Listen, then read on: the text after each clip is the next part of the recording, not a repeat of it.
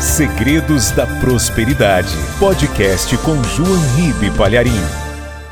Eu vou te dar o meu testemunho agora de como eu me tornei publicitário, como que eu virei diretor de arte sem ter experiência, como mais tarde me tornei dono do meu próprio estúdio e depois dono da minha própria agência de propaganda. Não foi fácil. Eu vou resumir para você o meu testemunho, porque a minha filha Georgia falou assim: pai, conta, as pessoas sempre perguntam, conta, conta, grava. Falei, tá legal, vou contar. E eu tenho certeza que essa história vai servir de inspiração para você que está sonhando com uma profissão, com uma carreira, que ama tal segmento e ainda não conseguiu entrar nele. Vou dizer, não desista. Mesmo que todos digam que você não vai conseguir, ou que não vai dar certo, ou digam que você nunca vai ser ninguém na vida, continue firme no teu propósito. Mas anote as etapas pelas quais eu passei. Vou resumir para você. Eu sou o terceiro de quatro filhos. Eu nasci sabendo desenhar. Vivia desenhando, rabiscando. Eu sentia profunda admiração por qualquer pessoa que soubesse desenhar. Por exemplo, o meu primo Vanderlei pintava telas. Eu olhava aquelas pinturas e ficava maravilhado. Puxa, eu quero aprender a fazer isso. Eu ia para Piracicaba, meu tio Paulo desenhou o Pato Donald ali para mim, eu era criança. E eu fiquei maravilhado. Puxa, como é que o meu tio sabe desenhar? Então eu treinava bastante, eu era autodidata. Mas diziam, hum, eu ouvi isso várias vezes, que eu nunca seria ninguém na vida. Que isso não era profissão. Desenhar não dava dinheiro. E eu até acreditava nisso, mas eu amava a arte. Amava não, amo ainda. Eu amava os desenhos. Quando eu completei 14 anos de idade, eu comecei a trabalhar na General Motors de office boy. Um salário maravilhoso. Porque em 1969, a General Motors, uma multinacional, pagava muito bem os seus empregados. Mais do que agora. Ela ainda paga bem, é uma bela empresa, mas Naqueles anos, quando eu tinha apenas 14 anos de idade e era um menino, eu ganhava muito, muito bem. Tanto que o diretor de recursos humanos, chamado Domingos, quando me entregou o primeiro pagamento, né, era mirradinho, baixinho, ele me deu aquele envelope com dinheiro e falou assim: João Ribe, você sabia que você ganha mais do que a maioria dos pais de família do Brasil? Eu não tinha noção, eu era uma criança. Mas eu peguei aquele envelope com dinheiro e atravessei a Avenida Goiás, em São Caetano do Sul, e fui até a alfaiataria do meu pai. Meu pai era um alfaiate muito pobre. Muito pobre mesmo. E eu peguei aquele envelope com dinheiro e entreguei nas mãos do meu pai. E ele ficou tão contente que no mês seguinte, quando eu recebi de novo o pagamento, eu fui correndo lá na alfaiataria do meu pai e dei para ele envelope cheio de dinheiro. Não pegava nem um centavo. Quando vinha o fim de semana, se eu quisesse ir no cinema, eu ia lá e pedia dinheiro para meu pai. Ô pai, me arruma dinheiro para ir no cinema. Às vezes ele dava, às vezes ele não dava, mas eu não reclamava não. Todo mês, quando eu recebia aquele pagamento na General Motors, eu corria na alfaiataria do meu pai e entregava para ele todo o dinheiro. Cresci na empresa. Os americanos gostavam de mim, todo mundo gostava de mim, eu era um mascotinho. E fui recebendo aumentos de salários. Aí a empresa me sugeriu de fazer um curso de contabilidade e eu fui. Fiz o curso de contabilidade e ascendi na empresa. Durante sete anos que eu trabalhei na General Motors, todos os meses, todos os meses sem exceção, eu entregava o pagamento inteirinho nas mãos do meu pai. Durante sete anos eu fiz isso. Eu não tinha nem carro. Eu pegava o do meu pai emprestado quando eu precisava. Às vezes ele não emprestava também, mas tudo bem. Eu poderia, se quisesse, na General Motors, tirar um Opala a preço de funcionário e descontar as prestações no meu lerite, mas eu não comprava o carro porque eu dava o pagamento inteirinho para o meu pai. E eu trabalhava aos 20 anos no departamento de contabilidade e os colegas ao meu lado, formados em administração de empresas, homens casados, ganhavam X de salário. E eu, garoto, solteiro, só com o curso de contabilidade ganhava igual a eles. Nunca peguei o dinheiro para mim, sempre entreguei nas mãos do meu pai. Ajudei muito a minha família. Não me arrependo, não, ajudei bastante. Aliás, eu era o único filho que entregava o pagamento inteirinho para o meu pai. Mas eu queria trabalhar com arte, com desenho. E não sabia como. E eu ficava lá na General Motors dia inteiro na calculadora, fechando balanços de cinco regiões do Nordeste. Era números o dia inteiro. Nas horas vagas, eu ficava desenhando. Aí eu descobri que as agências de propaganda têm departamento de arte e precisavam dos artistas, dos desenhistas, para fazerem os layouts, a marcação de letras, a diagramação. Aí o meu sonho era trabalhar numa agência de propaganda dentro de um departamento de arte. Aí eu saí da GM. Meu pai não aceitou aquilo, ele achou que eu tinha enlouquecido. Ele dizia: Como que você sai de uma multinacional, de uma empresa como essa? Fulano trabalha lá e está rico, Ciclano trabalha na GM e está rico, e você sai. Porque eu queria, eu queria trabalhar com desenhos, com arte. Aí fui procurar emprego nas agências. Tomava aquele chá de cadeira, uma hora, duas horas na recepção Muitas vezes os diretores de arte não me atendiam e quando atendiam e olhavam os meus desenhos, eles diziam: Você desenha bem, mas o teu traço é amador, você não tem experiência e nós não podemos contratar nenhum estagiário. Ah, tá bom, muito obrigado. Vivi olhando o jornal, sempre que aparecia um anúncio procurando layoutman, ou desenhista, fosse o que fosse, eu ia lá preencher a ficha e naquela pergunta pretensão salarial, eu colocava o mesmo salário que eu ganhava na GM, que era um absurdo de salário. Mas eles olhavam a minha ficha e ninguém me dava emprego. Também puderam, não tinha experiência. Como é que eu queria ganhar um salário daquele sem ter experiência profissional? Então eu não conseguia arrumar emprego. Aí eu percebi que era esse o problema.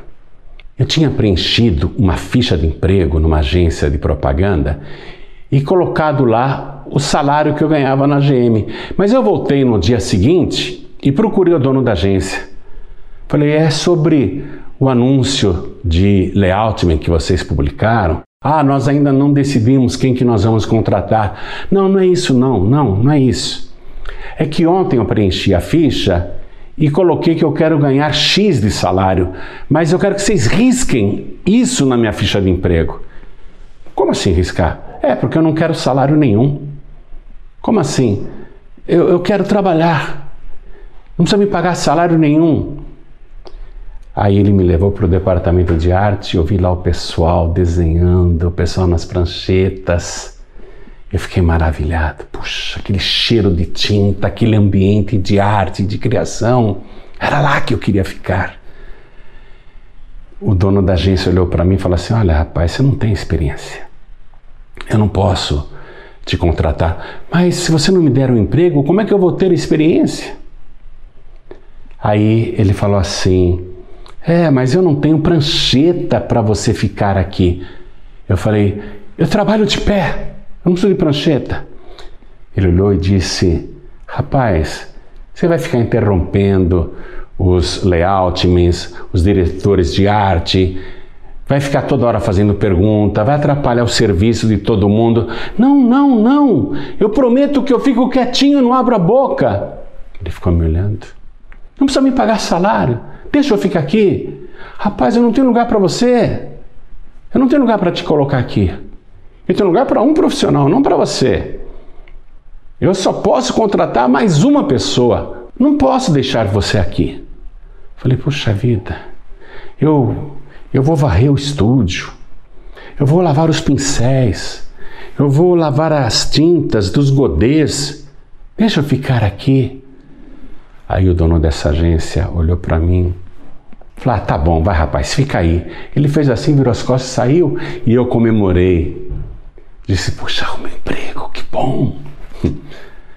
E comecei a trabalhar lá sem nenhum salário. O meu pai, para me forçar a voltar para General Motors, não me dava dinheiro nem para condução, nem para comer. E proibiu a minha mãe também de até fazer uma marmitinha para mim. Então foi uma época difícil. Eu passei fome. Eu sei o que é passar fome. Você olha para mim, você não acredita, não é? Mas eu sei o que é ficar com a barriga roncando, não comer nada o dia inteiro. Eu chegava a desmaiar na rua de tanta fome. Uma vez estava chovendo, estava no ponto de ônibus esperando a condução e senti tanta fraqueza, desmaiei no ponto de ônibus Fiquei caído numa poça d'água. Eu escutava as pessoas em volta conversando. Olha, será que ele morreu? Mas ninguém me ajudou. Eu fiquei lá caído na poça d'água, na chuva. Era fome, era fraqueza. Então eu sei o que é não ter dinheiro nem para comprar uma coxinha, um lanche, um salgadinho. Eu sei, viu? Acredite em mim, o que é não ter dinheiro nem para pegar um ônibus.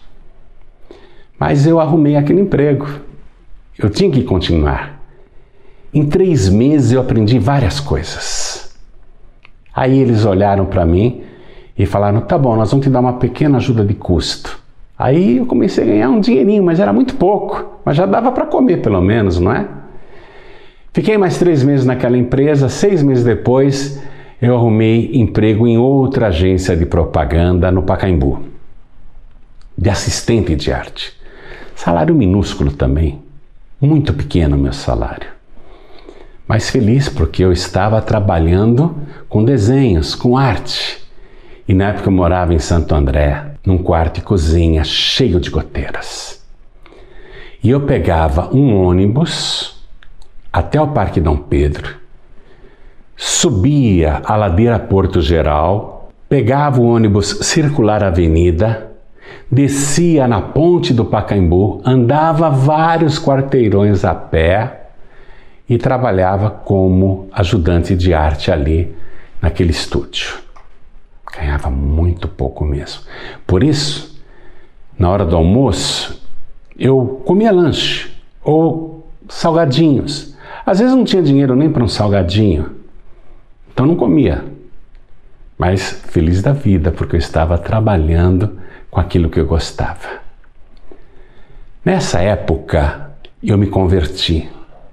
Outro dia eu conto o meu testemunho de conversão. Mas eu vou resumir. Eu me converti e frequentava uma pequena igreja de bairro. E eu vivia perguntando para Deus: Ó oh Deus, por que, que eu sou tão pobre? Eu não faço mais coisas erradas. Eu venho para a igreja na quarta-feira à noite, depois de um dia de trabalho. Eu venho para a igreja na sexta-feira à noite, depois de um dia de trabalho. Sábado eu vou ajudar o evangelismo, vou distribuir folhetos na feira, até no cemitério vou distribuir folhetos. No domingo de manhã eu estou na igreja. No domingo à noite eu volto para a igreja. Eu mudei de vida. Puxa, meu Deus, por que, que o Senhor não me abençoa? Por que, que eu sou tão pobre? Eu vivia perguntando isso para Deus. Senhor, por que, que eu sou tão pobre? E a vida naquela dificuldade. Deus, meu Deus, por que, que eu sou tão pobre? Me responde, Senhor, por que, que eu sou tão pobre? Por que, que o Senhor não me abençoa? Um dia, Deus mandou a resposta através do tesoureiro da igreja. Terminou a reunião, eu me lembro aquele tesoureiro chamava-se Doroti, e ele chegou para mim e falou assim: João Ribe, você é dizimista? E eu já tinha a resposta pronta na ponta da língua. Eu falei: Não, eu não sou dizimista porque eu ganho pouco. E ele me disse: Engano seu. Você ganha pouco porque não é dizimista. E eu fiquei irado com aquilo. Não gostei do que o tesoureiro me falou. Ele não sabia da minha vida, que eu contava as moedinhas para pegar o ônibus, na época não tinha vale transporte. Ele não sabia da minha vida. Não gostei do que ele me disse. Por acaso ele me via na hora do almoço comendo um lanche simples ou um salgadinho e muitas vezes nem comendo nada porque não tinha dinheiro? E ele vem me falar que eu estava enganado, que eu ganhava pouco porque eu não era dizimista. Eu não gostei daquilo. Mas era a resposta de Deus. Eu não vivia perguntando para Deus, Senhor, por que, que o Senhor não me abençoa? Por que, que eu ganho tão pouco? Por que, que eu não prospero? Quando Deus mandou a resposta, não gostei. Peraí, esse tesoureiro não sabe da minha vida. Ele vem falar que eu ganho pouco porque eu não sou dizimista. Eu nem conversava mais com aquele tesoureiro, não cumprimentava ele na igreja. Num domingo à noite, eu estava sentado na igreja, o pastor pregando, e eu sentava bem perto do púlpito do lado direito assim. E o pastor pegou a palavra de Deus, que não estou pegando agora, e abriu no livro do profeta Malaquias, capítulo 3, e leu o versículo 8, que diz assim: Roubará o homem a Deus? Todavia vós me roubais e dizeis: Em que te roubamos? No dízimos e nas ofertas alçadas. Com maldição sois amaldiçoados, porque me roubais a mim, vós toda a nação. Aí o pastor fechou a Bíblia, apontava na minha direção e dizia bem bravo: Ladrão! Ladrão!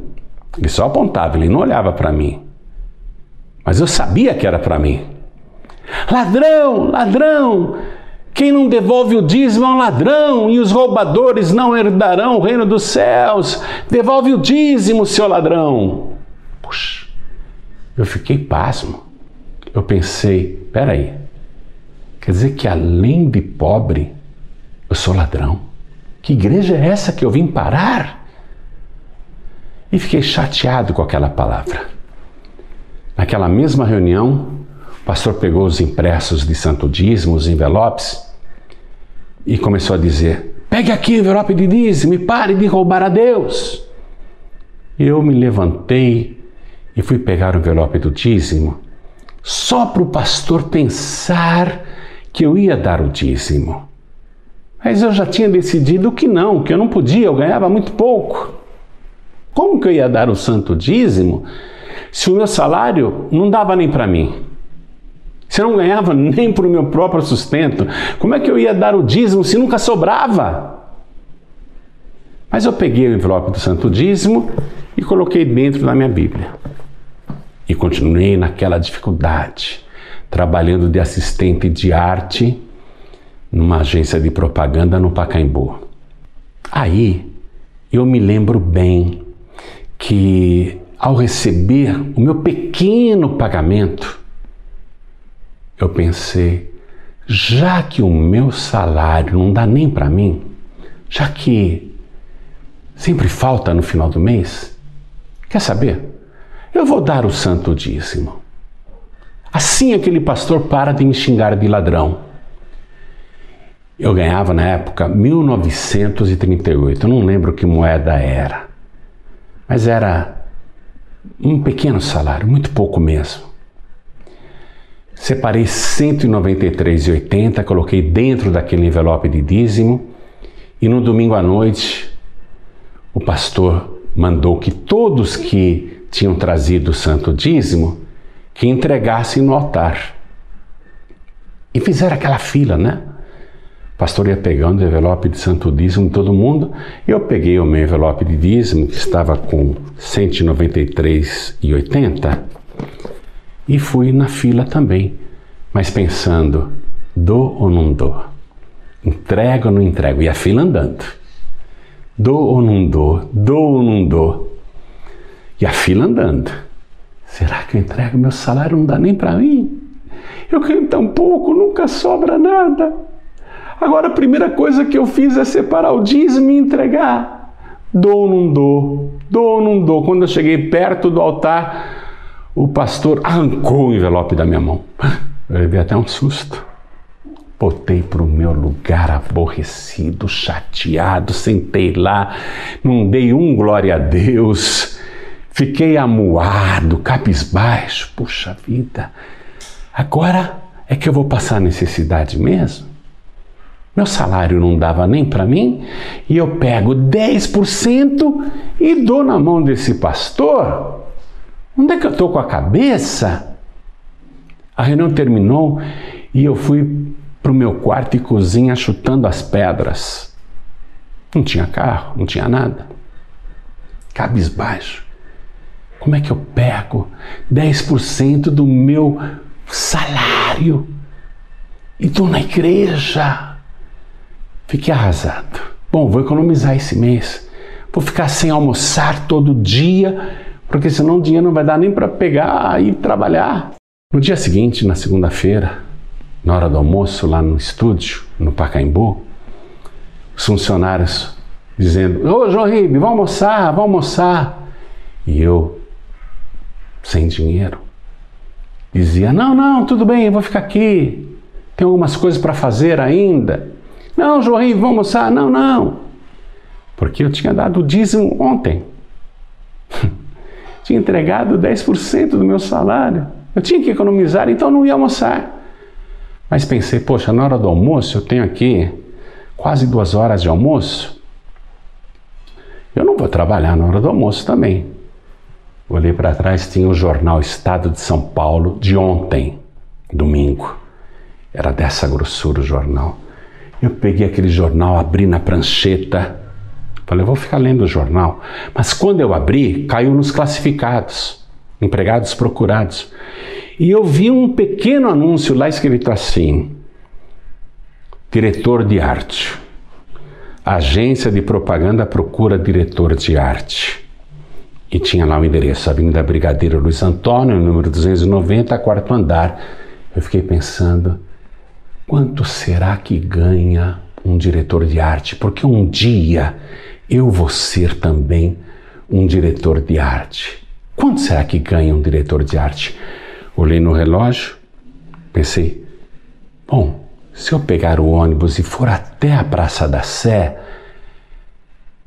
eu vou nessa agência e pergunto quanto ganha um diretor de arte, para eu saber quanto que eu ganharei um dia, quem sabe porque o meu desejo era crescer na profissão. Falei, vou lá correndo, vou aproveitar a hora do almoço, vou lá correndo. Peguei o ônibus, desci na Praça da Sé, fui até o comecinho da Brigadeiro, ah, é esse prédio aqui. Entrei, fui no quarto andar, levei um susto na hora que eu cheguei. Tinha, olha, dezenas e dezenas de candidatos ao emprego. Todos eles com portfólios debaixo do braço, Portfólio é o desenho, né? A tua experiência profissional, o que você já fez em propaganda, os layouts, etc. É com isso que as pessoas que desenham arrumam emprego. Mas eu fui lá de mãos vazias. Eu só queria saber quanto ganhava um diretor de arte. E como eu estava na hora do almoço, eu estava com muita pressa. Porque eu ia fazer aquela pergunta: quanto ganha um diretor de arte e voltar para o Pacaembu, não é? Eu tinha que ser rápido. Aí fiquei olhando e falei: puxa vida, tem muita gente aqui. Onde será que é a sala do dono? Aí eu vi uma sala com a porta aberta. Eu pensei, é, deve ser a sala do dono. Nem falei com a secretária e fui entrando naquela sala. Era a sala do dono, sim. O dono estava sentado na cadeira dele, uma mesa enorme. E ao lado dele estava o diretor de arte atual, que o ajudaria a selecionar o novo diretor de arte, já que aquele iria trabalhar na Macan Erickson, uma grande agência de propaganda, e estava ajudando o dono a selecionar o novo diretor de arte. Aí, a hora que eu fui entrando, o dono me olhou feio e disse assim: O que o senhor deseja? Eu falei com a voz miúda: É sobre o emprego de diretor de arte. Ele falou assim: Preenche uma ficha e espera lá fora. Aí eu entrei na sala dele, eu invadi a sala dele. Falei: Não, não, eu não vim procurar emprego. Eu quero saber quanto é que ganha um diretor de arte. O homem estava sentado na poltrona dele, olhou para o diretor de arte ali. O diretor de arte fez assim, né, insinuando que eu era biruta. Eu vi ele fazendo isso, mas nem dei bola. Então, quanto ganha um diretor de arte?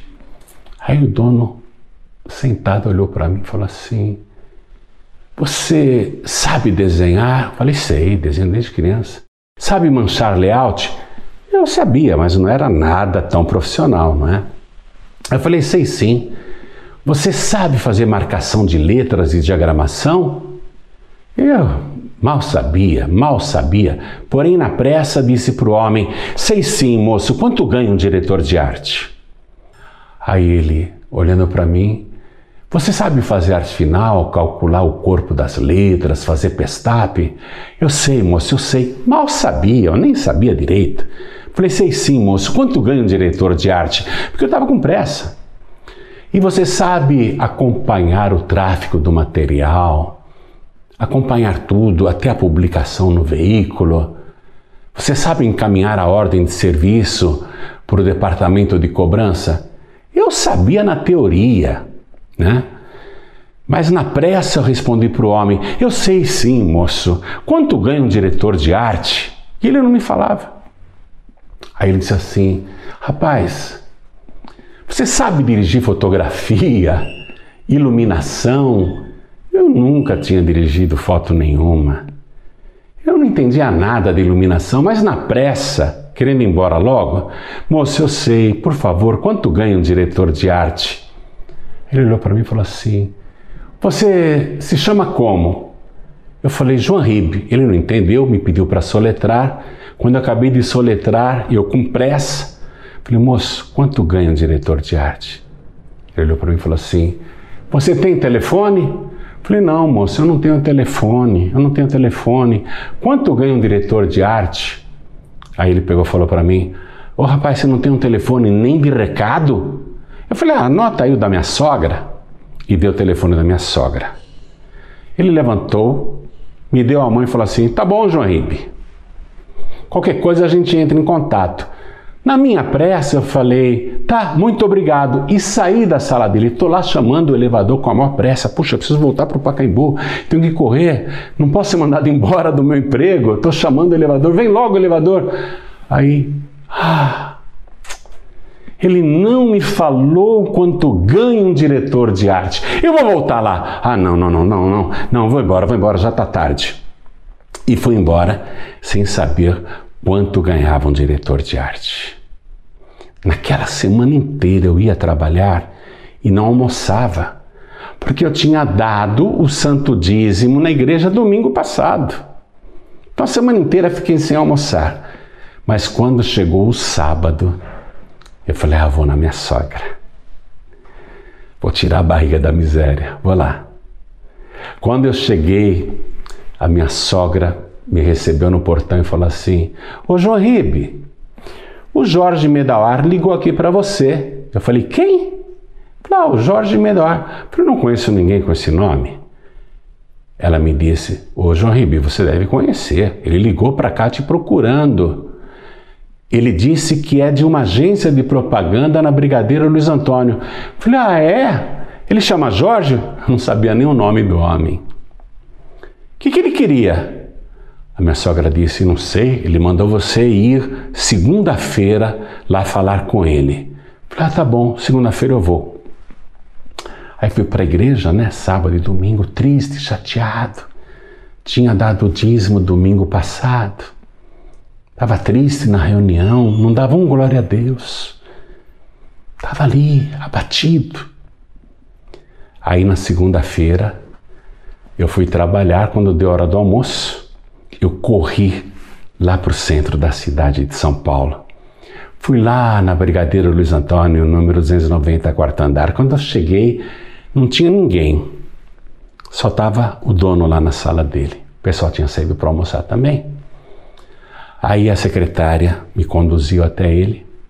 Ah, João Ribe, entra, senta aí. E eu sentei. Pensei, eu acho que algum emprego ele vai me arrumar, né?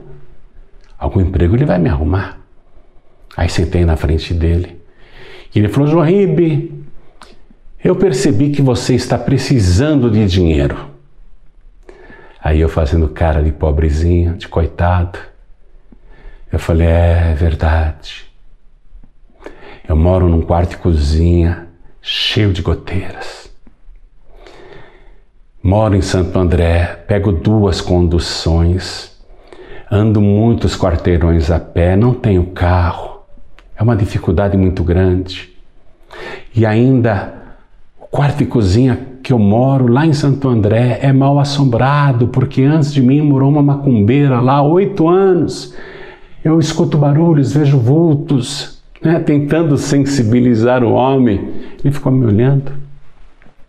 Falei, é, tua vida não tá fácil não, hein, João Ribe? E eu fazendo aquela cara de pobre, né, de coitado. Porque o pobre pensa que se fizer cara de coitado, vai comover o rico.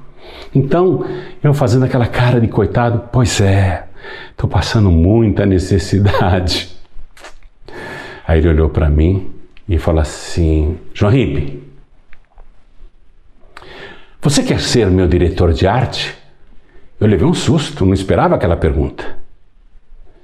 Eu levantei da cadeira, olhei para ele e falei assim: Eu quero. Quanto ganha um diretor de arte? Eu queria saber quanto ganhava um diretor de arte. Aí ele ficou sem graça, ficou se mexendo na poltrona dele, dizendo para mim, eu de pé na frente dele, assim, todo ansioso. E ele dizendo: Ora, quanto ganha um diretor de arte? E eu esperando, né? Quanto ganha, quanto ganha um diretor de arte? Eu vou te pagar 5 mil. Poxa, eu ganhava 1938. Passar para um salário de 5 mil era um grande salto. Eu fiquei contente, mas eu olhei para ele e disse assim: 5 mil? Achando muito. Eu queria que ele confirmasse, eu queria saber se eu ouvi direito. 5 mil? Mas ele pensou, e ele não entendeu o meu espanto. Ele pensou que eu achei que era pouco. Um diretor de arte ganhar 5 mil? 5 mil? Ele pensou que eu achei pouco. Aí ele ficou mais sem graça ainda e eu de pé olhando para ele. Eu só queria que ele dissesse: É, 5 mil, para eu ficar comemorando, oba! Mas eu fiquei olhando para ele e ele sem graça. Aí eu entendi. Eu entendi que ele pensou que eu achei pouco. Aí ele, ora, João Ribe, e me olhando, cinco mil, cinco mil, cinco mil, ora, cinco mil, cinco mil fixo, fora 10% de tudo que o departamento de arte produzir. Aí eu olhei para ele e falei assim: Ah, bom, quando é que eu começo? Ele falou: Hoje. Eu falei: Não, não, hoje eu não posso. Eu tenho que ir lá na agência que eu trabalho, tenho que me despedir do pessoal, Posso começar amanhã? Ele falou: Pode, começa amanhã então. Eu falei: Que horas que eu tenho que entrar? Eu falei: Entre a hora que você quiser, você é diretor de arte. Eu falei: Não, não, eu quero entrar no horário que a empresa está aberta. Aí ele olhou para mim e falou assim: Ah, a moça da limpeza chega aqui 8 horas da manhã. Eu falei: Tá bom. No dia seguinte, eu cheguei antes da moça da limpeza. Você acha que eu ia perder aquela oportunidade? Aí ela chegou, abriu a agência para fazer a limpeza e eu entrei. Fiquei todo feliz, todo contente. Puxa, arrumei um emprego de diretor de arte. Mas como é que eu vou fazer? Eu não tinha experiência. Nunca tinha sido diretor de arte. Olha, eu não preenchi ficha, não mostrei o portfólio, não mostrei nenhum desenho, porque se eu tivesse mostrado, ele não me contrataria. Eu era muito amador ainda. Eu não tinha experiência para ser um diretor de arte, mas arrumei um emprego de diretor de arte. E numa agência de propaganda funciona assim: é o diretor de arte e o diretor de criação. O diretor de criação é um redator. Ele faz o texto, o título, E o diretor de arte faz o layout, a diagramação. Era assim naquela época. Não tinha CorelDRAW, não tinha InDesign, não tinha esses programas gráficos de hoje, entendeu? Era tudo na mão mesmo, era tudo desenhado. Eu falei, bom, agora vou ter que me virar. Vou ter que me virar aqui. Um dia, o diretor de criação chegou para mim e falou assim: Olha, nós temos que criar um anúncio para a revista Veja, página inteira, de tal e tal produto. E eu não sabia nem por onde começar. Eu olhei para o diretor de criação e falei assim: Você já teve alguma ideia? É, estou pensando em fazer assim, assim, assim. Boa ideia! Era assim que eu trabalhava. Enrolei um mês, um mês. Quando terminou aquele mês, a secretária do dono chegou para mim e falou assim: João Ribe, seu Jorge quer falar com você. Está te esperando lá na sala. Eu pensei, ah, vai me mandar embora. Ele já viu que eu não tenho experiência, vai me mandar embora. Eu entrei na sala. João Ribe, senta aí. Lembra aquele anúncio da revista Veja, papapá? Olha quanto eu cobrei de arte final do cliente. Eu vi o valor. Ô, seu Jorge, não vai me mostrar, não. Não, estou te mostrando porque 10% é teu. E ele digitou lá na calculadora. Lembra aquele catálogo para tal cliente? Lembro. Olha quanto eu cobrei do cliente. Me mostrou a nota fiscal. Falou, seu Jorge, não precisa me mostrar. Não, é porque 10% do que eu cobrei é teu. Digitou 10% lá na máquina.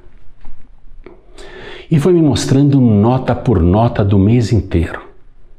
Somou um monte de coisa, um monte de coisa. E eu sentado lá na frente dele. Aí ele deu o total. Eram aquelas calculadoras de bobina. A máquina mecânica ficava assim calculando, calculando. Aí deu total. Jorge Medawar arrancou a fita, olhou o total, abriu a gaveta, na época se pagava em dinheiro, começou a pegar maços de dinheiro e jogar dentro de um envelope grande. Pegava maços de dinheiro e jogava dentro do envelope grande. Maços de dinheiro jogava dentro do envelope grande e eu só assim. Eu só acompanhando. Aí ele pegou o envelope, colocou a fita da máquina, grampeou e falou assim: tá aqui, João Ribe. 32 mil, confere aí. 32 mil? É, 32 mil. Não, seu Jorge, não precisa conferir nada não. Muito obrigado. Aquele envelope cheio de dinheiro. Cheio de dinheiro. Você acredita nisso? Em uma semana, sem ter experiência, sem ter procurado emprego, sem fazer ficha, sem mostrar portfólio, sem ter qualquer tipo de conhecimento, eu virei diretor de arte. No mês passado, eu ganhava 1938. Meu primeiro dízimo foi 193,80. 30 dias depois, eu estava ganhando 32 mil. Meu segundo dízimo foi 3.200. Quando eu entreguei aquilo na igreja, no final da reunião, aquele tesoureiro que eu não gostava veio falar comigo. Só que agora eu estava todo feliz, né? Tesoureiro olhou para mim e falou assim: Ê, João Ribe, vai ficar rico, hein? Porque ele viu o dízimo de 3.200, que foi muito dinheiro naquela pequena igreja. Ê, João Ribe, vai ficar rico, hein? Eu falei, com a ajuda de Deus eu vou. Olha, em três meses, comprei carro, comprei casa, mobilei a casa inteira. Em três meses minha vida foi transformada.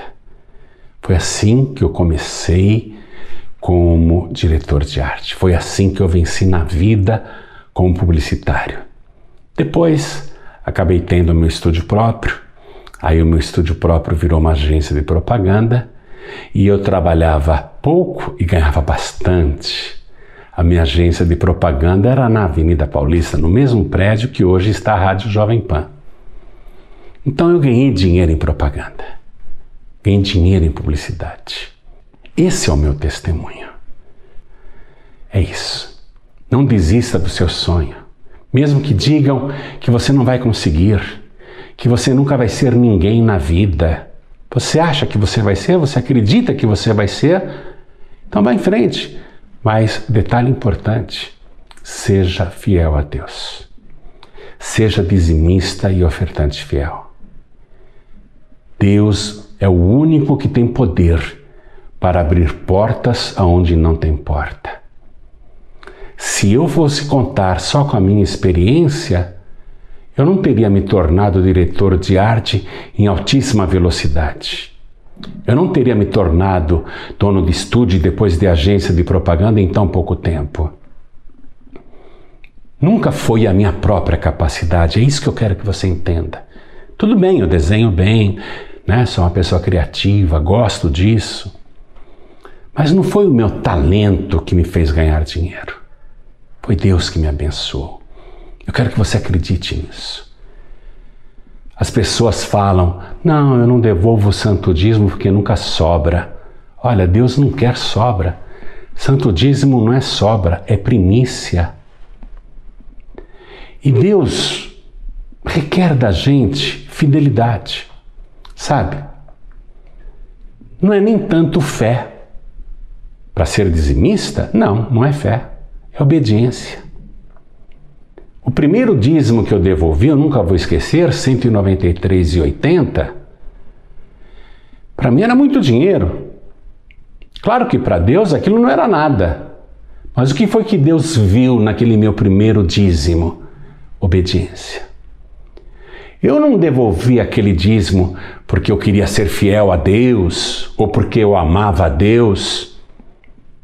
Eu só devolvi aquele primeiro dízimo para o pastor não me xingar mais de ladrão, para eu não ser acusado de estar roubando a Deus.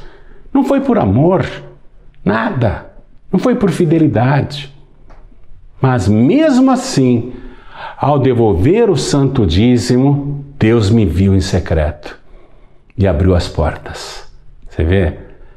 Virei diretor de arte sem ter experiência sem ter mostrado meu portfólio, sem é, ter mostrado nenhuma experiência profissional e sem experiência mesmo, hein? Veja só, Deus abençoa. Então, seja você de que ramo for, qual é o teu sonho? O que é que você quer fazer? Quer passar num concurso e não consegue? Você já devolveu o santo dízimo? Faça isso. Deus vai te abençoar. Você quer abrir um negócio próprio? Tem até o capital, mas não consegue, nem sabe o que fazer da vida? Devolva o santo dízimo. Dê para Deus as primícias.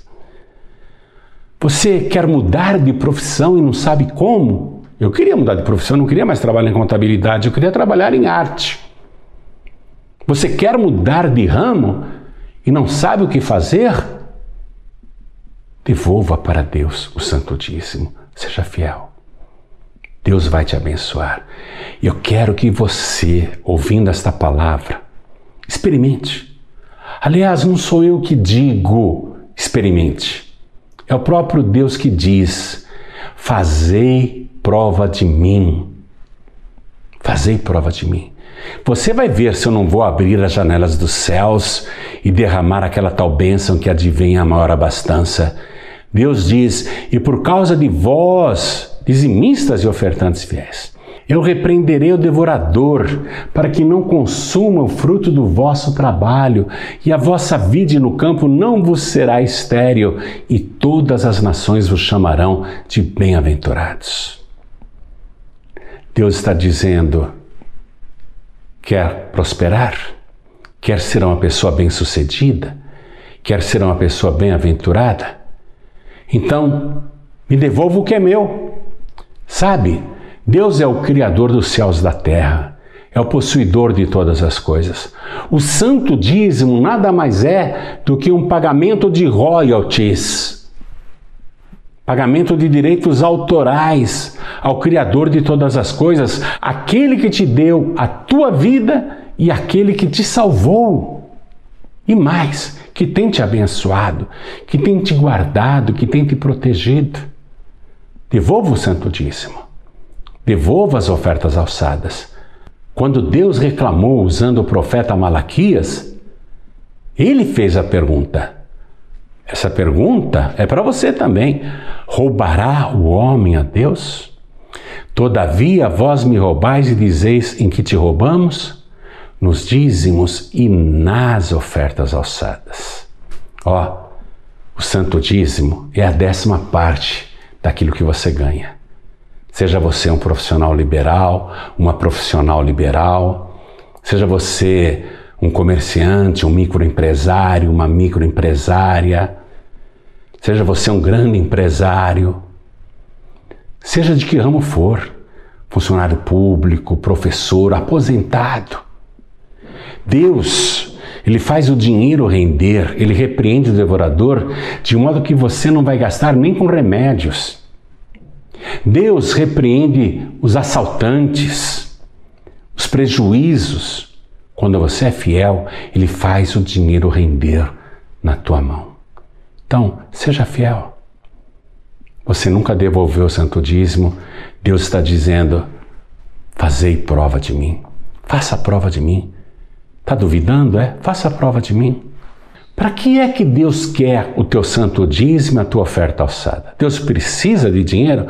Você acha que eu, quando devolvi aquele primeiro dízimo de 193,80, você acha que Deus estava precisando de 193,80? Deus não precisa de dinheiro. O que é que ele faz com o nosso santo dízimo? O que é que ele faz com a nossa oferta?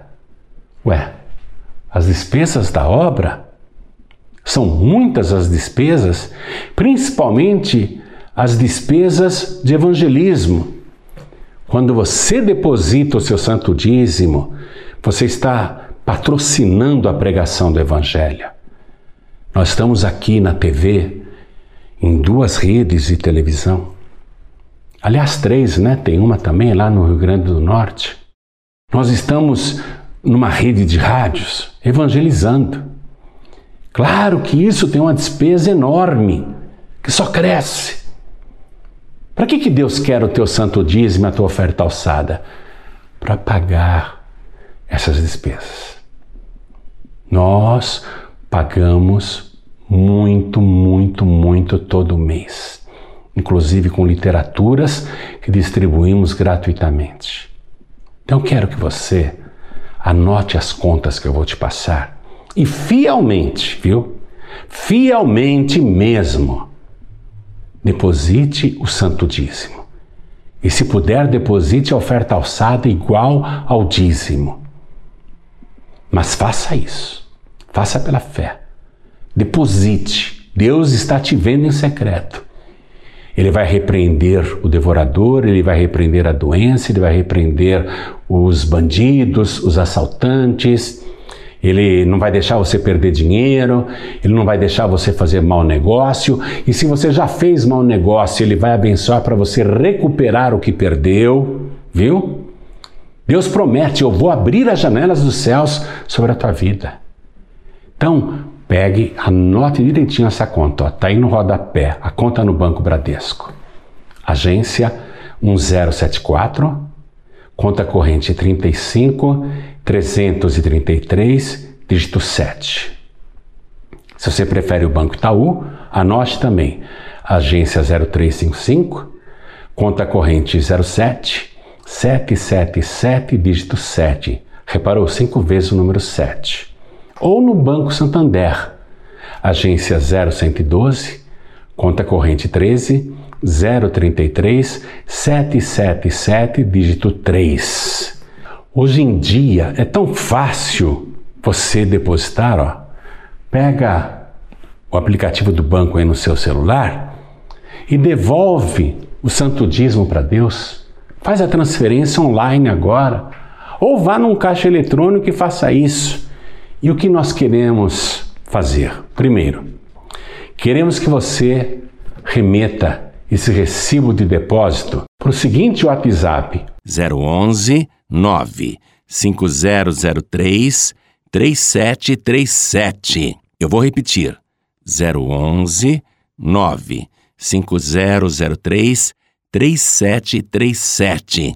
Envie também o seu nome completo porque nós vamos colocar o seu nome no livro de ouro dos pregadores do telhado e vamos ficar orando por você 24 horas por dia para Deus cumprir a sua palavra, para que você prospere, para que as janelas dos céus se abram sobre a sua vida.